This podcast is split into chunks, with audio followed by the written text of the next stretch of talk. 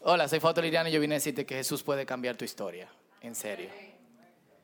Y yo quiero que inmediatamente leamos, y hoy cerramos nuestra serie eh, Parábola, y pueden abrir en sus Biblias en Lucas capítulo 6. Vamos a leer del verso 43 al verso 49. Lucas 6 del 43 al 49. Los que tienen Biblias prestadas del círculo está en la página 822. Así que pueden ahí buscarla, lo que tienen la Biblia verde.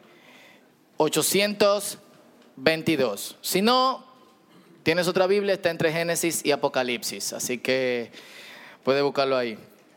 Lucas capítulo 7, el verso 43 al 49. ¿Lo tienen todos? Full.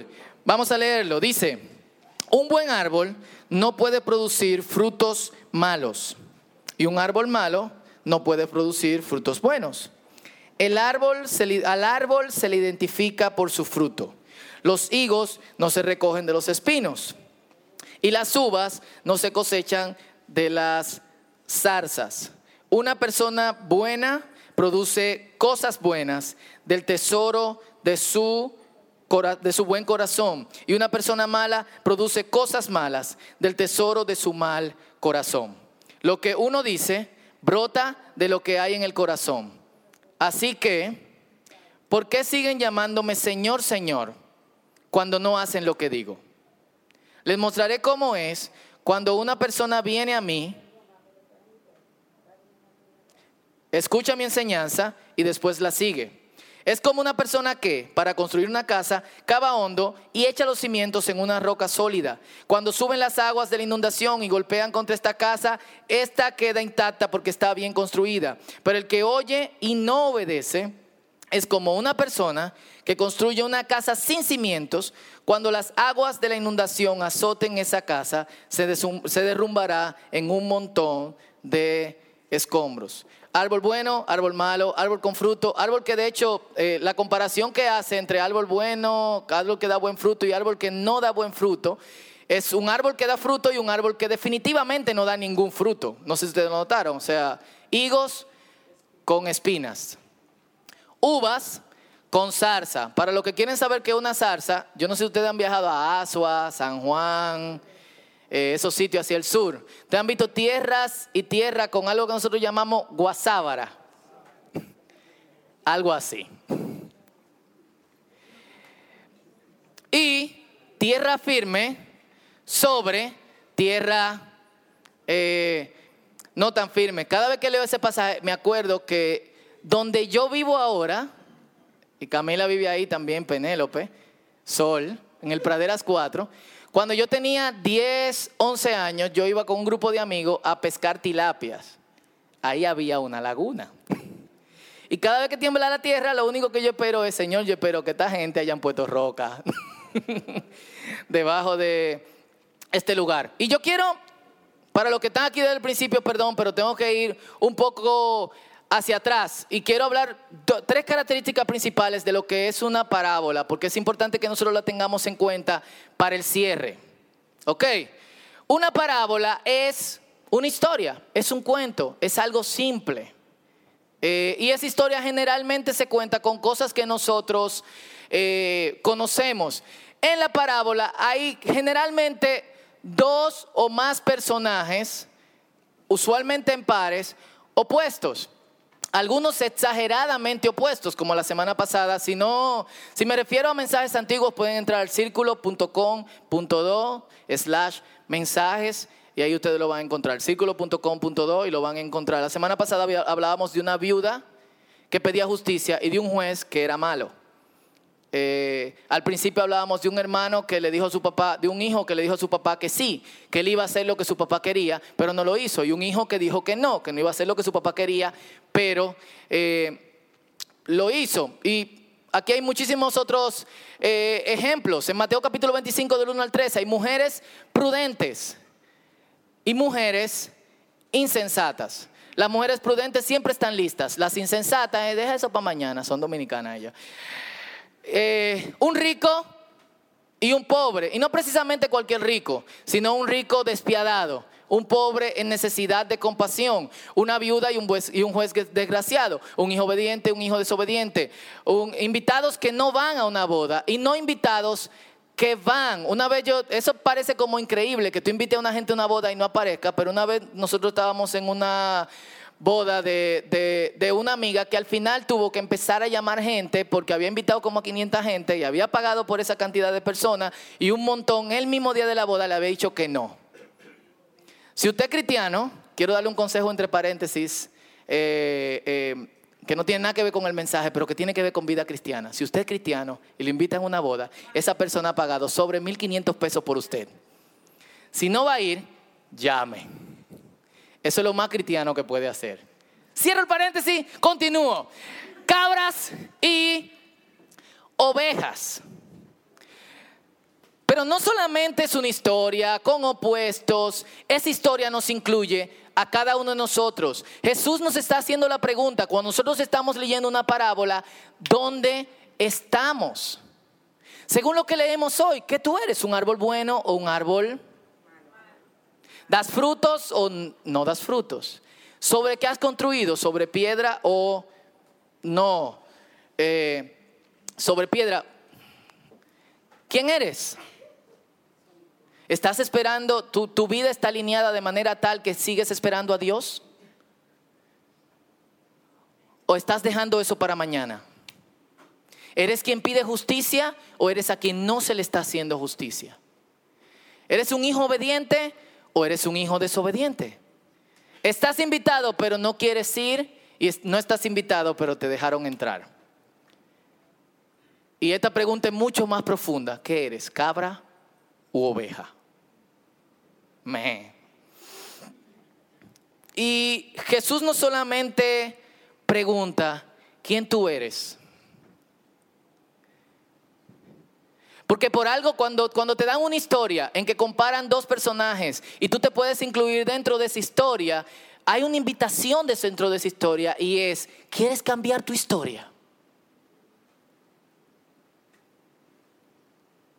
¿Quieres dejar de ser insensato y ser prudente? ¿Quieres dejar de ser cabra y dejar que el Espíritu Santo te moche los cachos para que seas oveja? Y a pesar de no estar invitado, acepta la invitación y ponerte la ropa para la boda. Esa es la pregunta que nosotros debemos hacer en, en la parábola. Usualmente, una de las cosas que pasa, y, y estaba tentado a leer el pasaje desde eh, arriba, pero usualmente cuando uno lee este tipo de, historias, por ejemplo, ¿quién ha leído la historia del fariseo y el publicano? El cobrador del impuesto, el fariseo y el publicano están orando en el templo, los dos están de rodillas. Y el fariseo dice, Señor, yo te doy gracias que no soy como este publicano, yo voy todos los domingos a la iglesia, yo voy a la culto de oración, yo voy a lo matutino, yo estoy en un discipulado, estoy parafraseando, eh, yo diezmo hasta la menta eh, y no soy como este hombre impío, mientras tanto el hombre del otro lado estaba diciendo, Señor, ten misericordia de mi pecador. ¿Cuántos no han leído esa historia y han pensado que el fariseo es otra persona? ¿A quién no le llega a la cabeza un fariseo desde que tú cuentes historia? Un religioso que dice que las otras personas no merecen a Dios. Alguien de esos que postean en Facebook deberíamos de decirle a la gente que arderán en el infierno. Tú piensas inmediatamente en esa gente, pero tú no piensas que puede ser tú. Pero tú no sabes que en el momento que tú estás diciendo que tú eres mejor que el fariseo, tú eres más fariseo que el fariseo. Y Jesús dice, no juzguen para que no sean juzgados. ¿Por qué dices a tu hermano, quítate la paja que tienes en el ojo y no ves el pedazo de palo que tú tienes entre las pupilas? Si tú quieres hacer algo, primero quítate el pedazo de palo que tú tienes entre la pupila y después dile a tu hermano, mira, tú tienes una paja en el ojo. Usualmente cuando leemos una parábola decimos, ah, eso es otra gente. Mira como fulanito, imprudente. Mira como fulanito que dice que va y nunca va. Mira como eh, fulanito, un, cabrito. Pero realmente yo creo que deberíamos de tomarnos personal y olvidarnos de los demás al momento que estamos leyendo una historia eh, como esta y aceptar la, la invitación de Jesús. ¿Quieres cambiar tu historia? ¿Quién no quiere una vida emocionante? ¿Sí o no? ¿Quién no quiere eso? ¿Quién no, no, sigue a personas en Facebook, Instagram, Twitter, quienes viven vidas absolutamente emocionantes? Yo no sigo a nadie que tenga sobre 30 mil, ni sobre 10 mil, pero ¿hay alguien aquí que siga a una persona que se pasa selfie con cuestiones importantes? No, pero ¿quién no quiere una vida con historia que pueda contar a sus hijos, a sus nietos? Nadie. ¿Ustedes quieren vida aburrida de 8 a 5? Ok. Para los que no oyeron, repítelo porque ya, ya se está muriendo eh, eh, de la risa. Todo el mundo quiere historias que contar. Todo el mundo cuando una vez estábamos nosotros en una celebrando la boda de plata de una pareja de los padres de un amigo y me invitaron a ser quien diera la bendición. Y recuerdo que uno de los tíos del amigo, el tipo había viajado por el mundo entero. Y la boda de plata se tornó, no alrededor de todos dos viejitos, preguntándole cómo ustedes han soportado en medio de tiempos tan difíciles tener 50 años. Era una boda de oro, de hecho, yo creo. Plata de 25 tener 50 años como casados. No, no, no, no, no. Se tornó a la historia del hombre. Recuerdo que era un señor eh, bastante, con buena postura física, los cabellos blancos, con una sonrisa impresionante de esa gente que te proyectan seguridad. Y él estaba contando de cuando eh, con un par de amigos estaba navegando por un, río en la India. Estaba contando cómo viajaba por el Amazonas entre Brasil y, y Perú. O sea, el montón de cosas. Todos estaban eh, alrededor de, este hombre. Yo tengo historias bastante interesantes para contar a mis hijos. Una vez yo acepté la locura de ir con un grupo de amigos a un campamento en una montaña eh, en California. Yo no tengo cuarto, ellos pagaron por mí, por si acaso. Eh, y, yo recuerdo que cuando llegamos a la cabaña, salimos, dejamos nuestra comida y fuimos a observar cómo las nubes, estábamos súper alto, cómo las nubes subían, eh, eh, como, venían desde abajo. Yo nunca había observado nubes así, como que vinieran desde abajo con mis pies eh, sobre la tierra. Cuando volvimos a la cabaña nos habíamos dado cuenta que un oso había, había entrado por la puerta del último piso de la cabaña que estaba detrás. Era como que tú entrabas y era primer y segundo piso, pero si tú ibas por detrás tenía un piso que era como un sótano. Un oso había roto las cerraduras, había subido y roto otra cerradura en el cuarto, subido a la escalera, a la cocina y nos dejó solamente los enlatados. Y recuerdo que el señor que cuidaba el campamento era un viejito como de 90 años. Yo pensé, este hombre debe retirarse. Él se acercó a nosotros y nos dijo, señores, tienen que meter la comida en fundas antiosos. Imagínense. Aquí no hay de eso, aquí no hay funda anti-ratones, mucho anti-oso. Y recuerdo que me dieron una Magnum, a mi amigo una escopeta y a mi otro amigo otra escopeta y nos dijeron duerman con eso en el pecho. Y parte de eso, no disparen a la cabeza del oso, porque los osos tienen algo en la cabeza que rebotan las balas. Eso fue lo que me dijo el viejo, no lo comprobé en Google ni nada por el estilo. Dispárenle en el pecho y dormimos como angelitos. Una semana después cuando regresamos a la casa. o sea, yo recuerdo que yo estaba con mi pistola ahí, pensando, yo sé disparar esto.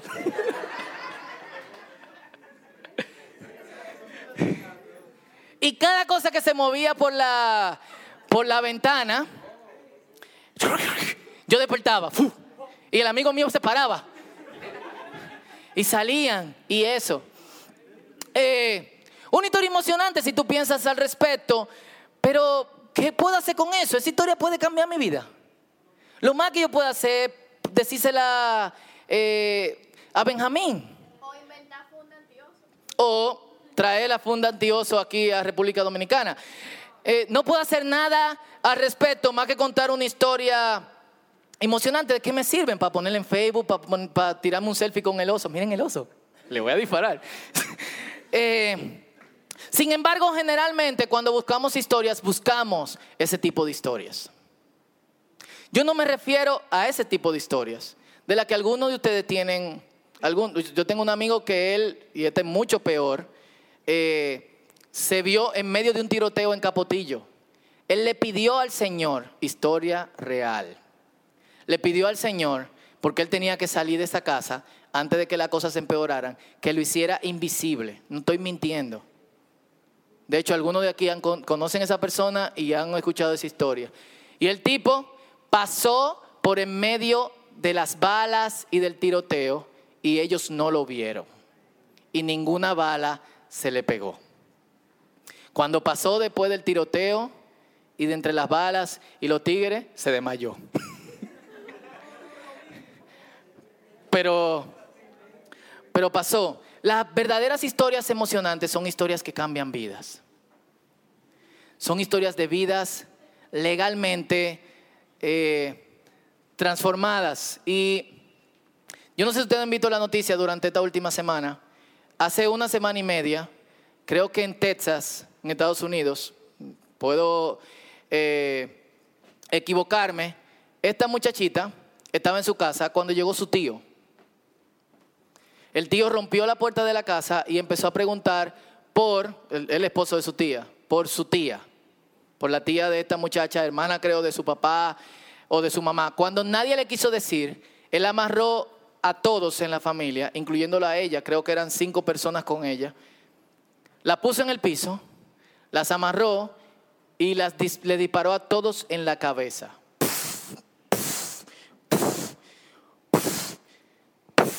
Incluyéndola a ella. Gracias a Dios, el tiro solamente le rozó, ella se hizo la muerta. Cuando el tío se fue, se paró y llamó al, 911. Lamentablemente era muy tarde para su papá, su mamá y sus hermanos. En la rueda de prensa durante esta semana, ese es su abuelo que está ahí atrás, la niña se paró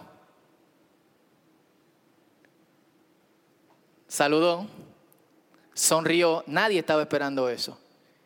Y citó un libro importante para la vida de muchas personas, Harry Potter. La felicidad puede encontrarse en los momentos más oscuros si recordamos volver a la luz. Esa es una historia de una vida cambiada. Cuando tú ves esa cara sonriente, después de haber pasado por esa tragedia que hubiese puesto a muchos de nosotros a pensar existe Dios. Está ahí. ¿Por qué me pasó esto? Y ahora yo estoy viva. ¿Y qué yo voy a hacer si mi papá, si mi mamá, si mis hermanos? Cuando tú ves que alguien se para y dice esto, tú te preguntas, ¿qué hay? Por lo menos yo me pregunto, ¿qué tiene?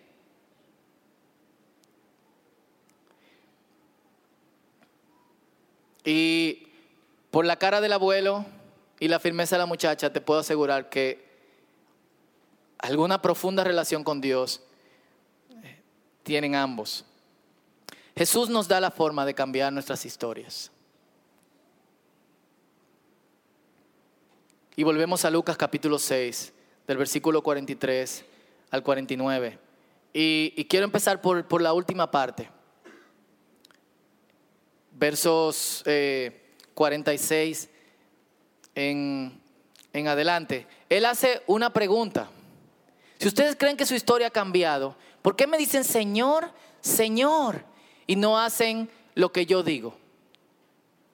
O sea, en, paráfrasis sería, ¿por qué viven lambiéndome como para todo lado? ¡Eh, Señor! ¡Eh, Jesús! ¡Eh, qué lo que! ¡Eh, cómo tú estás! ¡Eh! Tú sabes que tú y yo somos uno con el universo, pero no hacen lo que yo digo. En otro pasaje dice, esas personas, cuando vengan delante de mí, yo le voy a decir, yo no lo conozco. Ustedes saben qué terrible puede ser que tú te hayas pasado la vida diciendo, hey, mi pana, Jesucristo, hey, el balbú y yo somos uno. Y de repente cuando tú llegues delante de su presencia te diga, cuando tú vayas y que, hey, Jesús, Gabriel, ¿quién es este muchacho?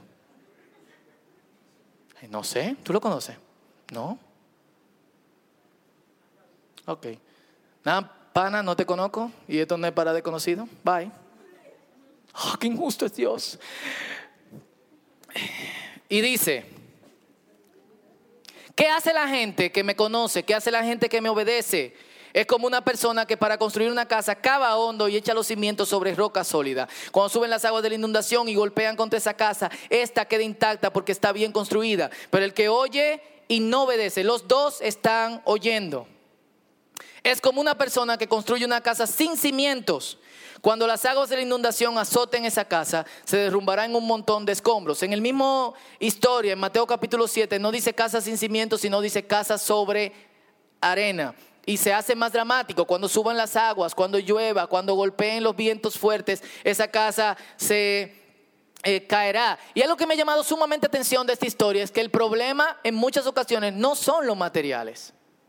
Es el terreno sobre el cual tú has eh, construido. Hay casas de materiales loquísimos. Nosotros tenemos una pareja de amigos que son eh, hippie, Brian y Claire. Hippie, o sea, hippie.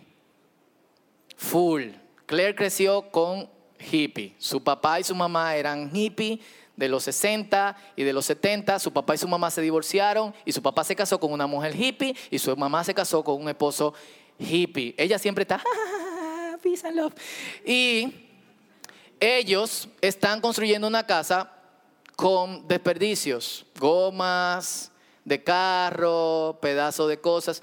Él nos enseñó los planos sumamente bien diseñada, la casa, incluso la energía de la casa es con las eh, fecales de, ellos, espero que hagan suficiente, entra en un sistema, sale eh, eh, por otro lado proveyendo la energía eléctrica a ellos. De hecho, ustedes se ríen, yo tengo un amigo que la misma cosa, usa heces fecales para energía y para bono, y él pide donaciones a toda la gente del barrio.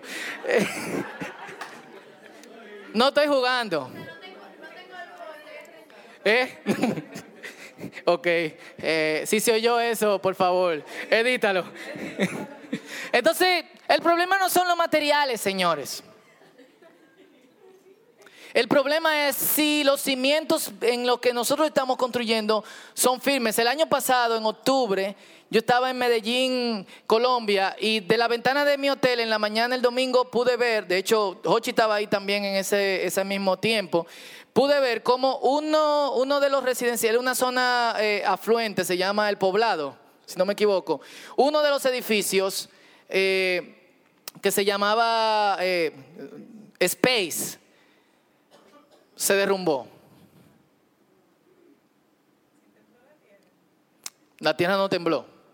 El edificio simplemente se derrumbó. Creo que era el tercero o el cuarto, si no me equivoco, de esa misma compañía, el primero que se había derrumbado. Habían varios que se habían derrumbado de esa misma compañía. No. Ok. La cuestión es que esa compañía, que es una de las constructoras más populares en Medellín, construyó un edificio sobre un terreno que no garantizaba que estuviese firme. Y en el momento en que estaban avisándole a la gente que salieran del edificio, se derrumbó. Las últimas 12 personas que, que quedaron ahí murieron. No sé si puse una foto. Este era el edificio antes de, del derrumbe. Eh, perdón. Eh, es toda la torre. Se cayeron la torre 5 y 6. Eh, creo. Esta es la cuestión. Para los que están viendo aquí adelante, ese fue el que se derrumbó. y pueden ver que se derrumbó, o sea, todo un segmento del edificio hasta el sótano. Murió incluso el guardia que se le prohibió salir de, del lugar. Buena compañía, buenos materiales, mal terreno.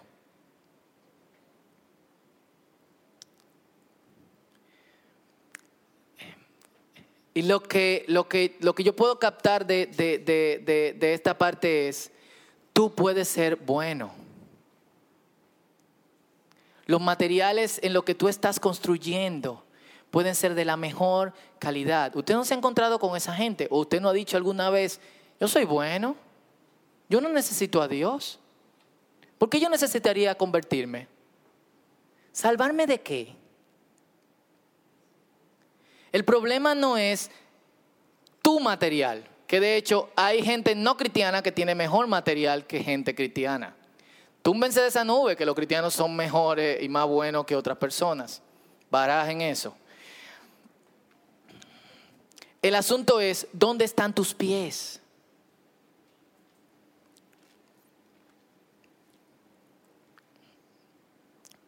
Hago una pregunta sencilla.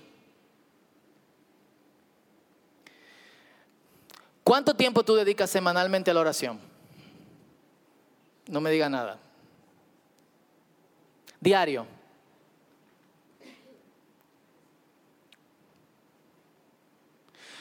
¿Cuánto tiempo tú le dedicas diaria o semanalmente al entretenimiento?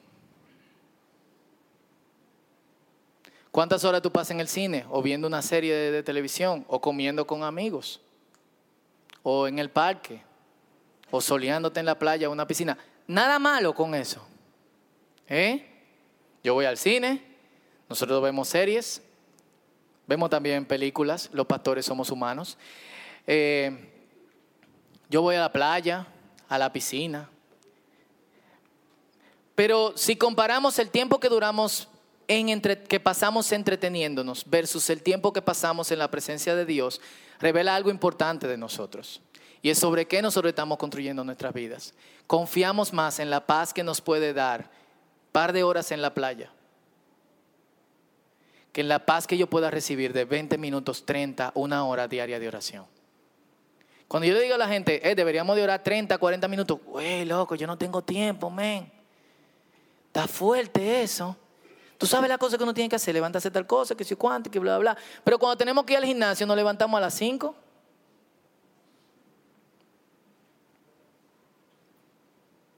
Hey, no se quillen conmigo, yo tengo que decírselo. Claro, o sea, fe, Señor, eh, yo no te conozco a ti, pero yo, yo fui, iba al círculo y, y Foto no predicaba y no decía cosas y hacía chistes. Y una vez tenía una pistola en el pecho, había un oso y casi se tira un selfie. Búsquenme a Fauti, tránquenlo hasta que hiera a ajo. O sea, yo tengo que decirle la verdad a ustedes. Si ustedes de alguna manera quieren cambiar su historia, si de alguna manera queremos ser una verdadera comunidad de fe, yo tengo que decirle lo que nosotros tenemos que hacer. Cuando tú decides que una, dos horas, media hora, 20 minutos de entretenimiento te da mucho más paz que 20, 30 minutos de adoración, la fuente de, de tu paz, ¿qué es? No es Dios. No estamos confiando en Dios. Y pudiese ser miles de preguntas, esa es una que revela bastante en qué nosotros estamos poniendo nuestros pies. Ah, la oración es muy aburrida. Yo estoy ahí, ¿quién me responde? Y el resultado de eso es derrumbe. Pero yo le voy a hacer una pregunta. ¿Qué pero sería si tú compras una computadora con Windows, Microsoft, y cuando se te daña el programa, quien te llame directamente sea Bill Gates. Sabemos que usted tiene un crash en su programa. Me gustaría ir personalmente en mi avión privado y resolverle el problema. ¡Oh! ¿En serio? Es del gobierno de la mañana que me están embromando, ¿verdad? No, no, no, no, no. Es, es mí, es Bill Gates. Oh. Eh, y nada, y tú dices, bueno, ¿qué puedo perder? nítido, tú tienes un jet privado, jala para acá esta noche. Y de repente tocan la puerta de tu casa y es Bill Gates, con toda su nerdidad, frente a ti. O Steve Jobs, o quien sea, que vino de ultratumba. ¿Eh? Tim Cook. Tiene un nombre como de X-Men. Men, si yo quiero felicidad, ¿no sería una buena idea que quien inventó la felicidad sea quien me la provea? Si yo quiero paz, ¿no sería la mejor de las ideas que yo me siente a esperar que quien da paz me solucione el asunto? Si yo quiero tranquilidad, no sería, ah, pero yo sentarme en una silla y decir, Señor, aquí estoy, me siento intranquilo, como están algunos los salmos. Hay gente que me está atacando, son como perros y atacan a mi barriga y parece que van a sacarme los intestinos y el estómago. La gente oraba así en la Biblia, tú puedes orar así también. Y esperar. A que quien inventó la felicidad, la paz, la tranquilidad, el universo y todo lo que hay, resuelva las cosas en tu vida, no fuese lo mejor. Obviamente requiere eh, un paso de fe. Señores, nuestra historia tiene que cambiar. Full. Full. Yo no sé ustedes, pero mientras el mundo se hace cada vez más oscuro, si hay algo que yo quiero es que mi historia cambie. Y que no solamente eso, sino que otras personas puedan leer mi historia, no en un libro, no en internet, no en qué sé yo cuánto, sino en mí, puedan verme y preguntarme, como dice en primera de Pedro, yo quiero que tú me digas de la esperanza que tú tienes. Eso es lo que yo quiero que, que pase. Y ese cambio de historia inicia con arrepentimiento. Pero como he mencionado otras veces, cuando te decimos arrepiéntete, y perdone que lo, lo repita, lo que han estado en mensajes que yo he hablado sobre eso, pero la cosa hay que repetirla hasta que pasen. Cuando se dicen arrepiéntete, ¿cómo tú te sientes? Mal. Yo pequé. ¿Qué yo hice? Yo no he hecho nada. ¿Por qué yo tengo que arrepentirme? Yo no tengo nada de que arrepentirme. Yo soy una buena persona. Cool, tú tienes buenos materiales, pero ¿sobre qué están tus pies? Y siempre entendemos arrepiéntete en el sentido negativo. Pero arrepiéntete en el sentido positivo es lo siguiente. Supongamos que tú eres bueno. Que tú no le has hecho daño a nadie. No fuma, no beba, no bebe, no, no jala droga, como decía mi abuelo. Eh, lo que la gente considera malo. Pero te estás hundiendo. ¿Cuál es la mejor decisión que tú puedes tomar?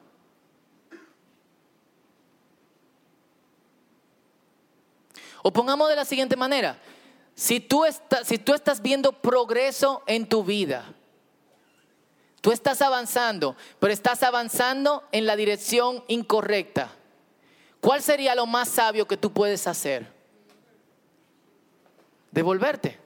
Una vez yo estaba con, Javier, Eric y Jonathan, estábamos en Barahona, casi llegando a Pedernales, y entre todas las cosas que nos pasó, nos pasó que íbamos camino a Neiva en vez de venir a Santo Domingo.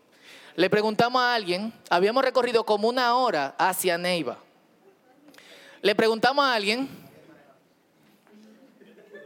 y, sí, señores, no, no, no, no, no, no, no nos perdimos por Javier. Pero si usted maneja con Javier a la una de la mañana, de las peores cosas que pueden pasar es que tú te estés durmiendo y te pongan la música del Señor Los Anillos. A la una, manejando. Yo choco. Eh, la cosa es que eh, preguntamos y qué hicimos. O sea, habíamos avanzado, pero ¿hacia dónde estábamos yendo? A Neiva. Preguntamos, no, no fue culpa de Javier de que nos perdimos, de hecho. Nos devolvimos Tardamos dos horas más en llegar que el usual, porque fuimos una hora hacia Neiva y una hora de vuelta de Neiva. Pero llegamos. Perdimos dos horas, pero llegamos. Si estás en la dirección incorrecta, progreso no es seguir avanzando, sino decir, eso es arrepentirse. No es necesariamente yo estoy pecando. No es necesariamente, eh, eh, eh, oh Dios, va a acabar con mi vida porque no sé cuánto. Sino, me, estoy hundiendo. ¿Cuántos no son buenos, practican buenas cosas, le está yendo bien en la vida, pero se sienten hundiéndose? Quizás eso no es así, pero ustedes conocen gente así. ¿Y cuánta gente ustedes no conocen que están yendo en la dirección que no es? ¿Qué es lo mejor que puede pasar? Eso es arrepentirse. Y de hecho, en ese sentido, cada cierto tiempo todo el mundo tiene que reconocer, me estoy hundiendo, no, no estoy yendo en la dirección correcta. Necesito devolverme. Wow, perdí dos horas. Pero si tú sigues avanzando, va a perder tres, seis, diez, la vida.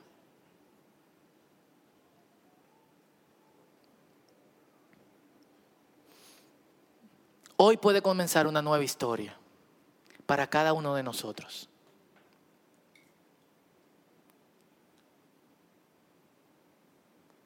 Y mientras estamos hablando de parábolas, no pienses en ¿a quién le puede servir esto? Sino, ¿cómo esto me sirve a mí? Olvídate de, las demás. Yo quiero que hoy nos preguntemos todos, ¿me estoy hundiendo? ¿Sobre qué yo estoy edificando mi vida? ¿Estoy yendo en la dirección contraria? No es malo hacerse esas preguntas. Es lo mejor que te puede pasar.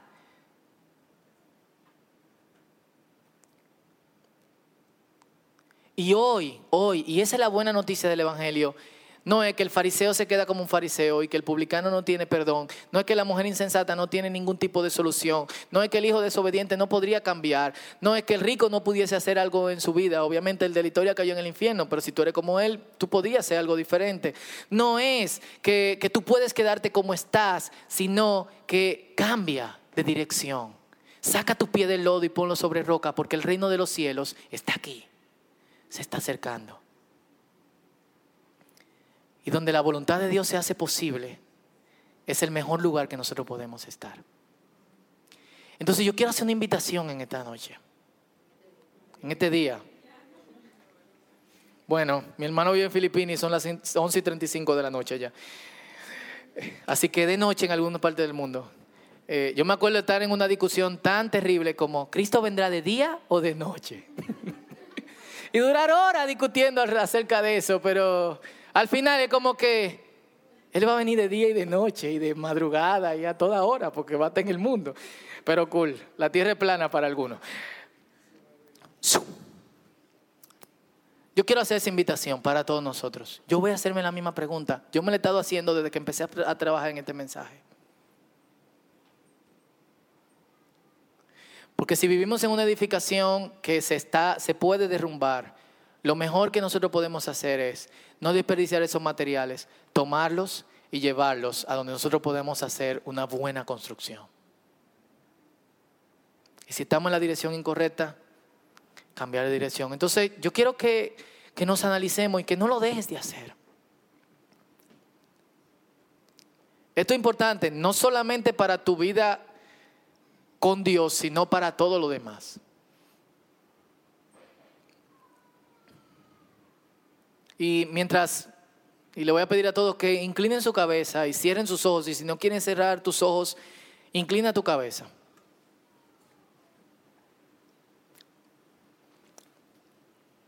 La historia que el Señor quiere escribir para nosotros es una historia que lo incluye a Él y es una historia que no acaba en esta vida, sino que dura por la eternidad. El Señor le dijo a Marta, Marta, ¿crees que el que cree en mí, aunque esté muerto, vivirá? De hecho, no morirá jamás. Fausto, pero la gente muere. Incluso yo he visto creyentes que mueren. Sí, lo que el Señor nos está diciendo es, si tú quieres trascendencia, eso que buscamos en ser buenos profesionales, en, en, ser gente famosa, en hacer de lo mejor posible lo que nosotros hacemos, si tú quieres trascendencia, el único que puede darte trascendencia eterna es el Señor. Entonces yo quiero que nos tomemos un minuto.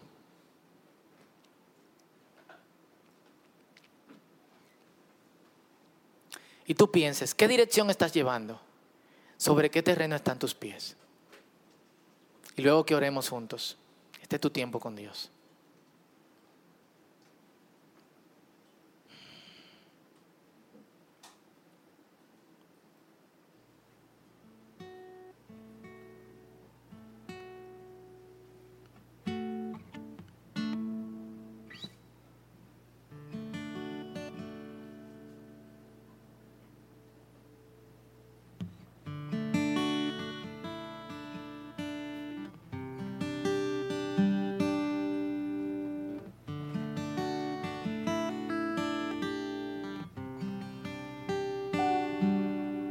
No dejes que tu mente se, se, se, distraiga. Enfócate en esto. Esto es importante para tu vida, para toda tu vida.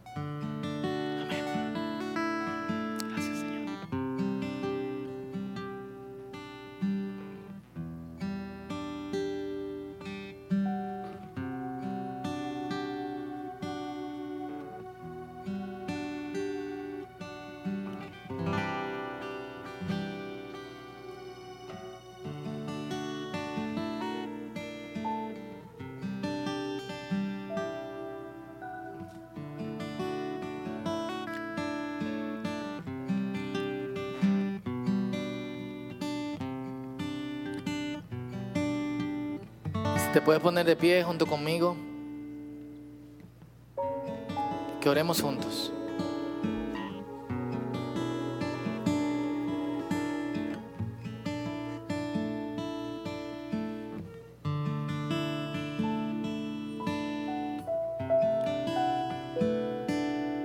Y qué bueno que estamos todos aquí, donde el Espíritu Santo de Dios está junto a nosotros. ¿Cuántos lo creen así?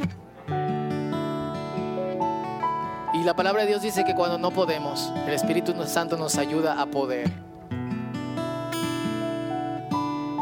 Él nos lleva de la mano. Entonces, señores, es tiempo de arrepentirnos.